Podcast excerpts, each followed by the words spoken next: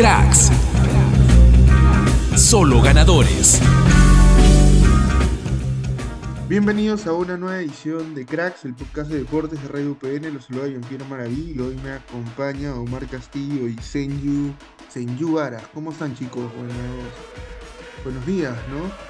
Jean-Pierre, ¿qué tal, hermano? De, ahora estoy volviendo en el programa porque en el programa pasado no estuve, pero ya estoy aquí para dar toda la información que tenemos sobre la selección, universitario, Cristal, Alianza. Hoy día venimos súper recargados.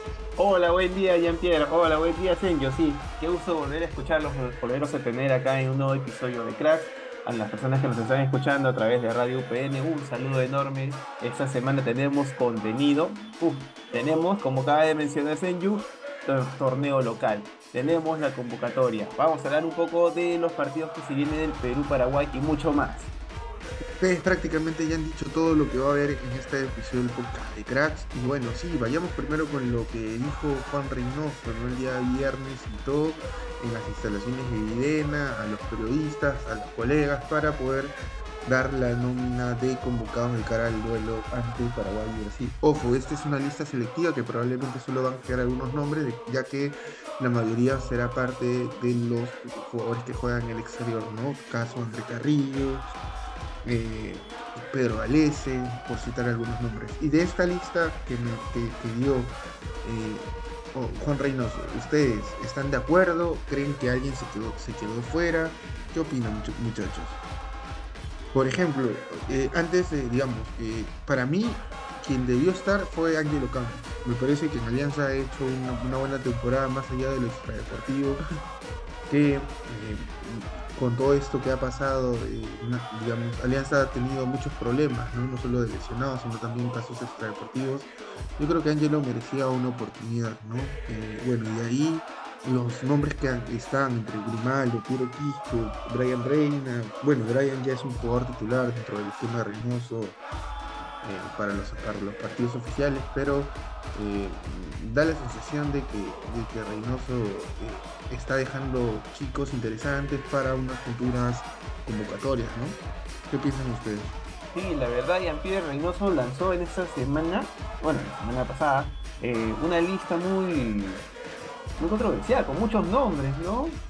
Entre ellos me pareció Verásquez, bueno, chicos que están desenvolviéndose muy bien en el torneo local, tales como Piero Quispe, como Romero también. Y justo como tú me estabas mencionando, eh, sorprendió bastante que Angelo Campos no esté seleccionado eh, en esta lista. ¿Tú crees que sea por un tema de su tamaño? No, no sé su tamaño ni, ni lo, lo, lo extradeportivo que todos saben que ha pasado. Yo creo que pasa por un tema de gustos. Hay entrenadores que les gusta algunos tipos de jugadores y me parece que Angelo Campos no es del, agrado de Reynoso, ¿no? Igual eh, es una opinión personal porque Reynoso no se ha manifestado al respecto. Y, bueno, se supone que Carvalho, eh, perdón, este Cáceres, Solís y, Diego Romero, me sorprende mucho Romero, ¿no? Que ha tenido algunos partidos interesantes, es un arquero joven, pero a mí me hubiera gustado, por ejemplo, también, si hablamos de arqueros jóvenes, Diego Enríquez, que es el arquero titular de la sub-23 y que pelea justo el puesto con Diego Romero, ¿no? Y que tiene más partidos en la profesional que Diego Romero, ¿no? No sé con qué, como, como, te vuelvo decir, con qué, con qué tino Reynoso ha, convocado a Romero y no a Enríquez. A mí me hubiera gustado el título personal a Enríquez, porque tiene más partidos en profesional que Romero, juega en Juliaca y ahí le saca un punto de ventaja a, Romero porque Romero está en el capital y pelea el puesto con, con. Y, bueno, y ahí este, Solís, que bueno, está siendo regular y, está siendo determinante en unos partidos para que Cristal haga ese, repunte, ¿no? Que hoy le permite estar como líder del clausura. Pero bueno, de ahí con lo de Ascuez no me parece sorpresa porque es un jugador de la grada Reynoso. Más allá si queda o no en la lista final, es un jugador que ya tiene muchos años en el fútbol y que no sé si merecería un, lugar en la selección, ¿no? Pero como te vuelvo a decir, es de la grada de Reynoso y, él tendrá los criterios y, los números estadísticos, ¿no? De por qué se ha ganado un lugar. De ahí, bueno, hay jugadores interesantes por el caso de Matías Lazo, por ejemplo, Rafael Lutiger, que, de Cristal, el chico Llovera, Cusco, de ahí Sebastián Cabero de Melgar, Emilio Sá de ADT y Marco Guamán por Huancayo, ¿no? que son, digamos, novedades, chicos interesantes que, que, por primera vez se suman a la selección bueno, hablando un poco de la volante, está Adrián, Justin, eh, Gonzalo Aguirre de Cristal, bueno, que venía de Nueva Chicago, que fue uno de los mejores del sudamericano sub-20. Que lástima que Perú no, no hizo, digamos, este, un buen papel. Esta técnica Cabrera en Melgar, Piero Quispe y Cristian Cueva, ¿no? El jugador preferido de Saint Ahora, llegaste al, al, al, mediocampo y también justo también quería tocar un nombre. Eh, ¿Por qué no convocaron, darle la oportunidad también a Jairo Concha? No sé qué dicen ustedes. Eso también es un punto que también lo, vuelvo a decir. Yo creo que más que pasa por el tema de preferencia del entrenador, yo creo que Jairo le sacó ventaja a Cueva. Jairo aprovechó bastante, digamos, y darle, darle la oportunidad a, a, un nuevo talento. Claro, sí, totalmente de acuerdo contigo, porque le sacó ventaja a Cueva, está mucho mejor que Cueva físicamente, aunque Cueva se ha puesto a punto, eh, creo que es más determinante los pasos de Jairo Concha que Cueva, y, creo que sería el reemplazante ideal de Cueva para el puesto de 10 de la selección. Y con, con la edad que tiene ya debería tener al menos algunos partidos en selección, ¿no? Y, no entiendo por qué acá en la selección esperan que tenga 20, 23 años para que un jugador pueda ganarse un lugar cuando en Francia, por ejemplo, enfrentamos a un Mbappé con 19 años jugando un mundial, ¿no? Ahí imagínate la diferencia cultural, diferencia de pensamiento técnico para darle la, oportunidad a un joven, ¿no? Yo, yo creo que no pasa por edad, no pasa por talento. Totalmente de acuerdo contigo, hermano, o sea, ¿cómo no puede, o sea, apostar por nuevos talentos? Porque eh, seamos realistas, Cueva ya no, no, Cueva no está en su mejor momento, como yo lo vengo diciendo hace mucho tiempo. No me hubiera gustado que lo convocaran. Y si lo han convocado, seguramente, como dices, quizás por la preferencia que tiene eh, eh, el, director, el director técnico por él, quizás por la experiencia, pero también convocar a, los jóvenes, ¿no? Y que vayan acomodándose, viendo cómo, cómo tienen que representar, porque para, igual como lo dices, en Francia, en Europa, la mayoría de sus seleccionados jóvenes están debutando en su selección, este, las mayores con 18, 19 años de edad y o si no están como suplente de los que ellos van a reemplazar después. Y podría ser bueno de que, de que, hicieran eso eh, de que quien ocupará su o, vaya a ocupar su puesto de cueva aunque sea esté ahí aunque sea probando poco a poco yendo eh, haciendo unos cambios, porque Cueva yo no lo veo con un buen nivel que vaya a llegar para el partido de Paraguay. Eso sobre todo, cómo van a llegar los jugadores de cara a ese partido, ¿no? Porque, mira, tenemos contra Paraguay y Brasil. Lo, idóneo sería cuatro puntos. nos, vamos a ir, nos vamos a ir a jugar a Paraguay. Claro. Cueva no está en su estado físico, no creo que vaya a estar en su mejor estado físico para el día del partido. Es que lo que pasa, yo creo que como te dije hace un momento, que, no sabemos cómo van a llegar los jugadores para el partido con Paraguay y Brasil. ¿Saben por qué lo digo? Porque, o sea, lo ideal sería sumar cuatro puntos, ganar en Paraguay sí o sí, y que ya lo hemos hecho, y robar y empatar en casa contra Brasil, ¿no? Porque Brasil va a venir con todos sus mejores jugadores acá a tratar de, hacer lo que hicieron en la eliminatoria pasada, de ganarnos ¿no? y, de humillarnos prácticamente. Pero no sé si Paraguay se pueda sumar. ¿Por qué lo digo? Por el planteamiento Reynoso. El planteamiento Reynoso a mí me parece demasiado defensivo y muy poco, digamos, apuesta por el ataque. En los partidos estos claves uno tiene que ir a ganar, ¿no? Como por ejemplo la Riera, el Cusco, o sea, el, entrenador propuso, hizo que sus jugadores cambiaran de la mentalidad de la salida de Chicho a hacer un equipo en altura que esté jugando con intensidad, agresividad.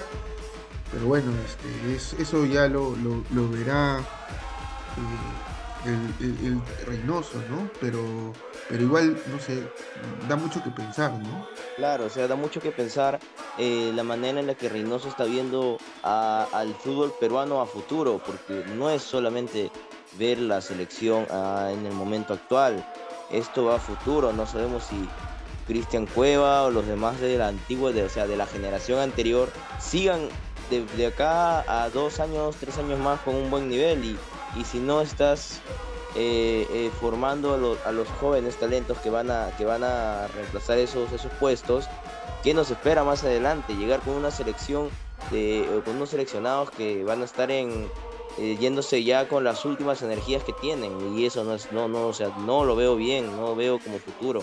Ya ya, ya hablaremos también de, eso en otro podcast cuando ya se acerque el partido porque el partido le juega de 7 así que de hecho vamos a meterle en el otro episodio más cosas no ya también ya se nos de, Perú con Brasil y bueno eso también da la sensación de como le decía no este parece que creen que acá eh, la economía está muy bien para pagar esos precios, ¿no? Ni Brasil, ni Argentina, los precios son tan exorbitantes, ¿no? Pero eso también lo hablaremos en la otra edición, ¿no?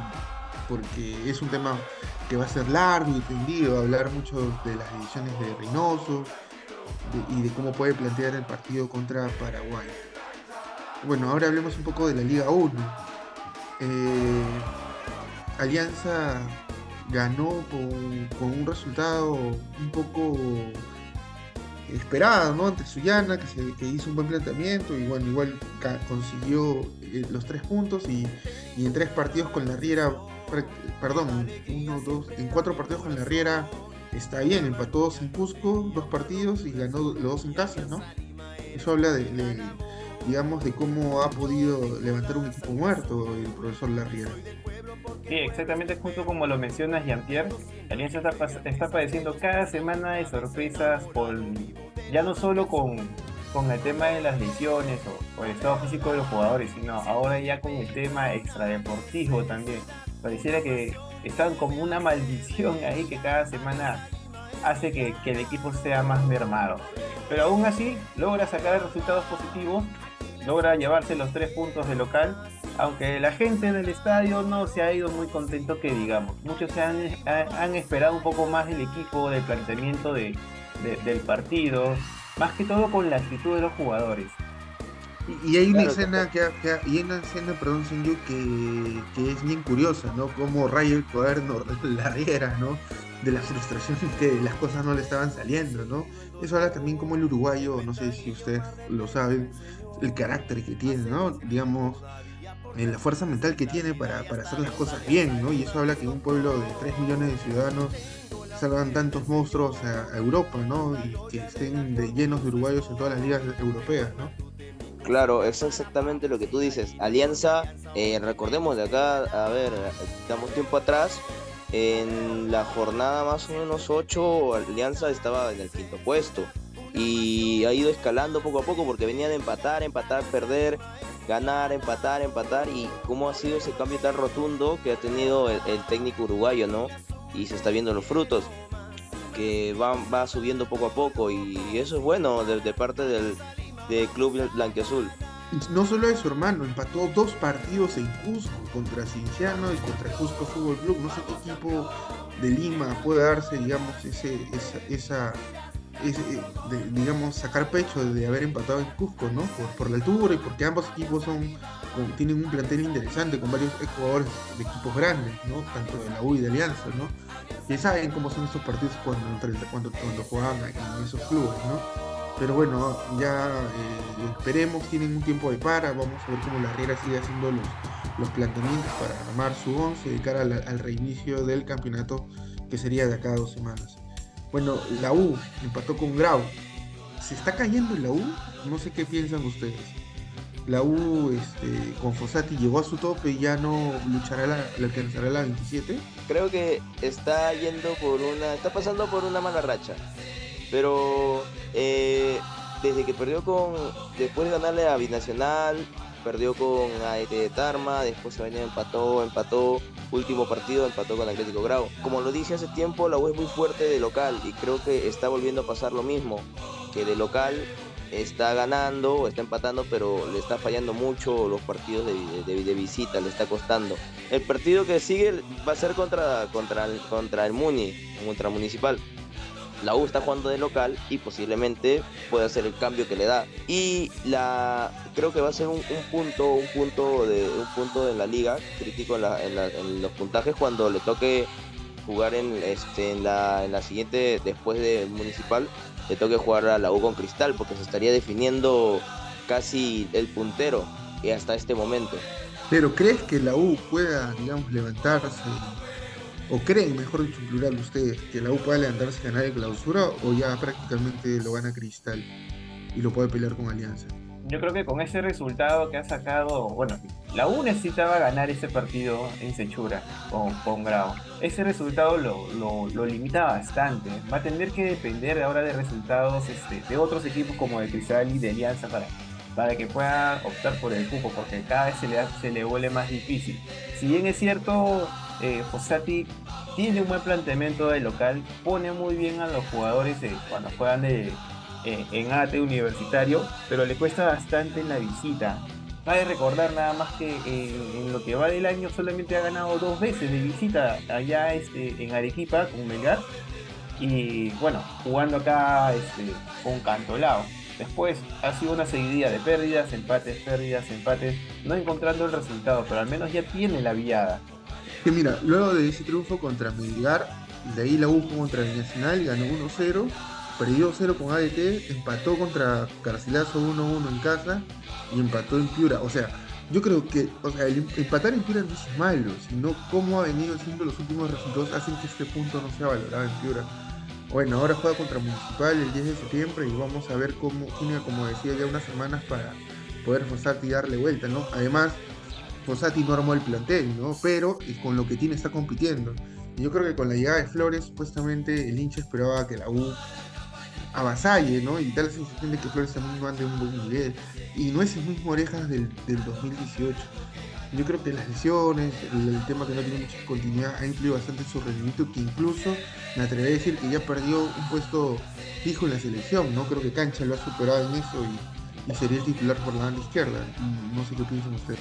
Sí, por mi lado yo creo que Cancha está teniendo mayor presencia, bueno, también está con más partidos encima en la, en la actualidad como para poder ganarse esa posición. Eh, Lorejas, bueno, el, estar en la banca en, su club en México y luego venir acá para poder este, tener regularidad, parece que, no le ha aportado mucho para estas convocatorias que van a ver en el partido contra Paraguay. Bueno muchachos, vamos a hacer una pausa antes de, la Liga 1 para hablar y contarles ¿no? a, nuestros oyentes que hemos tenido una entrevista, y como lo, hemos dicho en otros podcasts, eh, nosotros también cubrimos el tema de eh, deporte de, FEDU y, hemos hablado ahí con Maylin Hurtado, la jugadora de, de la selección de básquet de la universidad que estudia ingeniería y ahí conversó con nuestro compañero y nos cuenta un poco sobre cómo viene representando la universidad. Así que vamos a escuchar la entrevista y luego volvemos con el análisis de ella. Cracks. Ya estamos aquí, como hemos informado, con Merilay, quien es actualmente jugador y representante de la Universidad Privada del Norte en lo que es el básquet. Merilay, coméntame un poco, ¿cómo es así que iniciaste con, bueno, con este deporte? Bueno, yo empecé a jugar básquet desde los 12 años aproximadamente, ya que me había aburrido un poco del vóley y necesitaba hacer otro deporte que tenía que ver con un poco de contacto porque a mí siempre me han gustado los deportes de contacto. Entonces, así fue mi inicio este, a mi amor del deporte, ¿no? Que es en el básquet. Perfecto. Nos comentas que, bueno, antes de, bueno, practicar el, el básquet, iniciabas tú con el voleibol, ¿verdad? Bueno, para ti fue un cambio capaz que te chocó o por qué en sí pasaste del voleibol al básquet? Eh, lo que pasa es que ah, para mí, este, notaba que el volei era un, deporte que no tenía tanto movimiento y entonces yo quería un deporte que era más de contacto. En este caso yo hacía karate y también hacía básquet. Entonces para mí no fue nada difícil porque ya tenía nociones de ese deporte que es el básquet. Y al primer mes, en ese entonces era un poco grande, para la edad que tenía en esos años. Entonces me jalaron para la selección femenino de esa categoría, sub-12, donde yo entrenaba, que es en Vía Deportiva del Callao. Perfecto, entiendo, Merilay. Eh, coméntame, ¿qué carrera estás estudiando tú en la Universidad Privada del Norte? Ah, estudio Ingeniería Industrial. Ingeniería Industrial. ¿En qué ciclo estás cursando? Disculpa. Estoy en el séptimo ciclo. Ahí estás por culminar tu, tu carrera y bueno, a la par, bueno, llevas este, este hermoso deporte que es el básquet. Comprendo. Sí. Cuéntame, ¿por qué decidiste, no sé, representar a la universidad? ¿Cómo es así que te llamaron, te buscaron, te vieron jugar? El, el año pasado recién empezó eso de reincorporar, bueno, recién hacer este el básquet femenino en la UPN porque anteriormente no había, solamente había deportes para masculino. Entonces, amistades dentro de la universidad sabían que yo jugaba básquet y se contactó con su amiga de él y empezaron a contactar más chicas para hacer como una convocatoria y bueno, así entramos como ocho que somos, en- ahora somos cinco de las que somos titulares en este caso, desde ese año y ya empezamos arrasando, pues por así decirlo. Genial, genial. Coméntanos cómo es la práctica que llevan ustedes, el entrenamiento, cuántas veces a la semana capaz se entrenan. Bueno, este, actualmente ahora entrenamos los martes, jueves, que son de 8 de la noche a 10 de la noche, y los sábados de 3 a 5 de la tarde. Esos son normalmente los entrenamientos que tenemos en la universidad para poder plantear algún tipo de sistema y conocer más a las chicas, que no, que ahora recién hay nuevas, como siempre en todos los, en cada ciclo, siempre van a entrar más chicas, entonces para que todas nos vayamos conociendo y todas vayan sabiendo cómo cada una juega y bueno, dentro de los partidos que vamos a tener ya todas podamos conocernos. Claro, es muy importante lo que, bueno, lo que comentas, Maryline, que puedan congeniar, ¿no? Puedan conocerse bien y así para que puedan llevar este, bueno, este deporte al, al- a su máximo esplendor, ¿no? Y poder representar bien en lo que es a la Universidad Privada del Norte. Me contabas al interno que van a participar, bueno, que han ascendido, ¿verdad? Y que estarían participando, eh, bueno, el próximo mes, el 19 de septiembre, en lo que es FEDUC. Cuéntanos un poquito de esto, cuál ha sido el proceso que han llevado para poder este, ascender a, a primera. Bueno, este, como le había dicho hace un momento, este, el año pasado recién este, entramos a FEDU. Este, primero empezamos como el Open, que era el inicio por el COVID que pasó, y de frente pasamos a la Nacional, que no nos fue tan bien, por así decirlo, ya que éramos nuevas, pero este, decidimos este ciclo, bueno, el ciclo pasado, bueno, esforzarnos para poder ascender, ya que el próximo año los que pasan en los primeros puestos de FEDUP que viene, que es primera división, eh, podamos participar en la nacional, que va a ser en allá en Ayacucho 2024. Entonces, bueno, hemos tenido un proceso no tan difícil, por así decirlo, ya que éramos casi las mismas chicas que estuvimos el año pasado. Entonces nos hemos dedicado a entrenar algunas cosas que para nosotros podría ser un poco difícil para que ya en los partidos se nos haga un poco mejor por así decirlo. Nuestro objetivo siempre fue ganar y obtener el primer lugar, ¿no? Y bueno, lo conseguimos y ahora estamos con ansia de que empiece ya primera división. Bien, es muy importante lo que tú comentas, Marilyn, que bueno, esto, el ascenso se ha venido gracias a la, a la práctica, al amor de ustedes por el deporte, de salir adelante, con el único objetivo que es ganar, ¿no? Y bueno, dejar en alto, bueno, a la universidad y también a ustedes, no sobresalir. Quién sabe, más adelante jugar en un equipo ya profesional, ¿no? ¿Cuáles son tus objetivos mediante el básquet, no? ¿Qué es lo que pretendes tú con, con, este, con este deporte? No sé, ¿lo vas a llevar a par de cuando termines tu carrera? ¿Vas a seguir practicando? Bueno, como he venido siempre haciendo desde muy chiquita hasta ahora, siempre he llevado el deporte este, y pienso seguirlo hasta que mis rodillas me, me sirvan. Claro, entiendo, entiendo. Bien, eh, coméntame algo, este, ¿qué opinan tus, tus familiares? ¿Te apoyan en este, en este camino, en este hermoso deporte? ¿Te dicen algo? Capaz te dicen, no, déjalo, mejor únicamente a tu carrera, dedícate, no sé, a ver, cuéntanos. Bueno, nunca me han dicho o me han prohibido hacer deporte, ya que desde muy pequeña lo he hecho, entonces siempre he tenido apoyo de ellos. Genial, genial, Marilyn. ¿Qué comentarle a las chicas que se quieran unir capaz a, bueno, a la universidad, ¿no? Para, para poder representarlas, no sé. ¿Qué les podrías tú indicar? Bueno, que aún hay convocatorias si es que hay chicas que desean este, ingresar, ya que aún este, falta tiempo, faltan unos tres semanas o cuatro semanas, creo, para que empiece el FEDU. Entonces, aún todavía no se sabe exactamente quiénes van a ser las chicas que van a representar este ciclo este, en la universidad. Eh, nada, van a tener igual este beneficios que la universidad te da, ya porque así representas la universidad y bueno, el objetivo que siempre tenemos es querer este, tener un puesto y si es posible tener el primer lugar, lo vamos a hacer. Excelente, bien, para ser exactos, nos quedan 25 días, ¿no? Para que pueda empezar ya el FEDUC, que es el 19 de septiembre.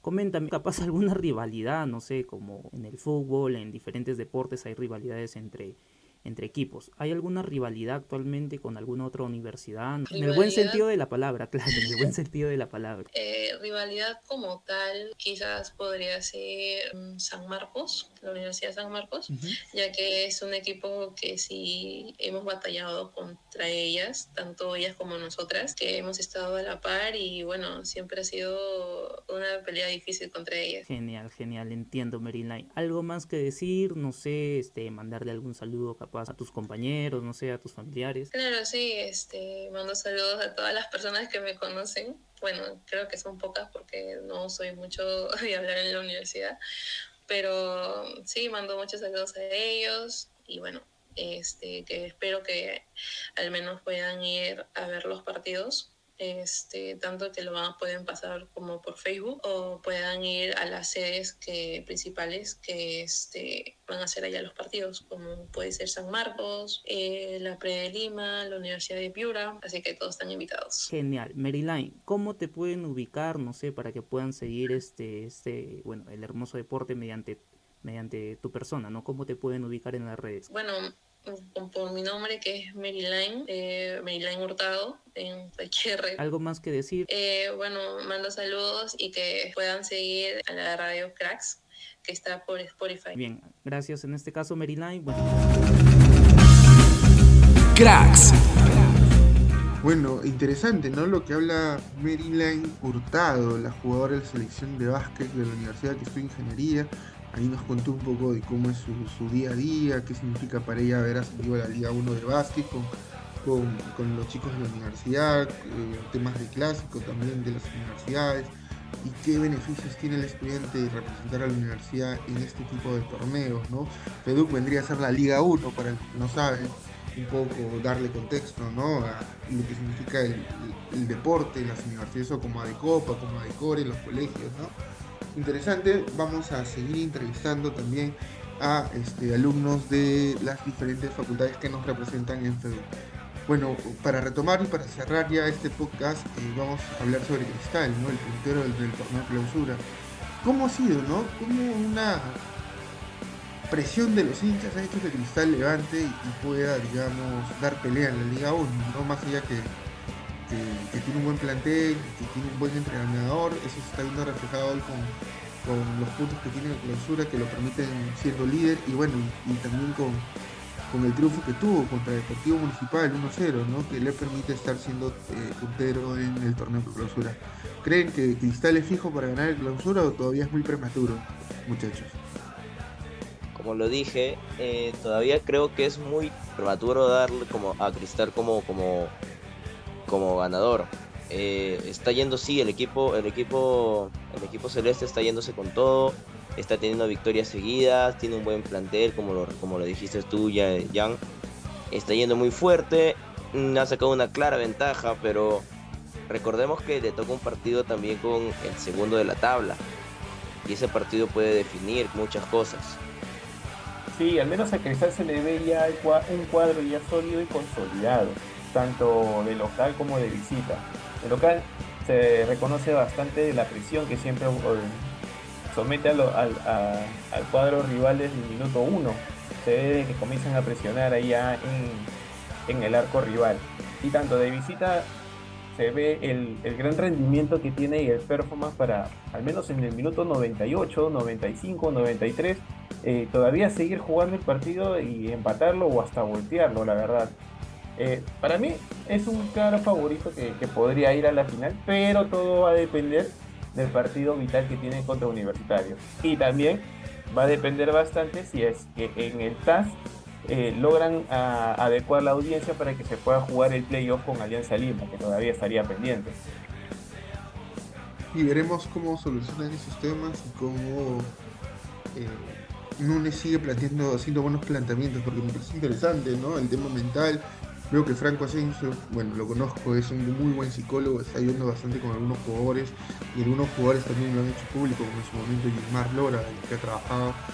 Y hoy los deportistas tienen claro, y los clubes, que el tema psicológico es muy importante para que este, puedan competir de buena manera. Alianza ya tiene departamento médico, también eso hay que informar, ya que, bueno, hablamos de los lesionados y todo ello Creo que esa noticia también es esperanzadora para, sus hinchas, para que los jugadores puedan eh, recuperarse lo más pronto posible con un buen tratamiento y puedan, este, digamos, terminar el año de la mejor manera. Ya, esto ha sido esta edición del podcast de Cracks. Como lo hemos venido diciendo, vamos a entrevistar a jugadoras y jugadores que nos representan en Perú. ¿Algo más que decir, muchachos? Nada, que muy agradecido por estar con ustedes un programa más, que la gente nos siga escuchando, que sigan el programa, muy agradecido, hasta luego. Sí, por mi parte, muchas gracias por la invitación, por estar acompañándonos hoy en la mesa y poder conversar de tanto, de algo que nos gusta demasiado como es el fútbol.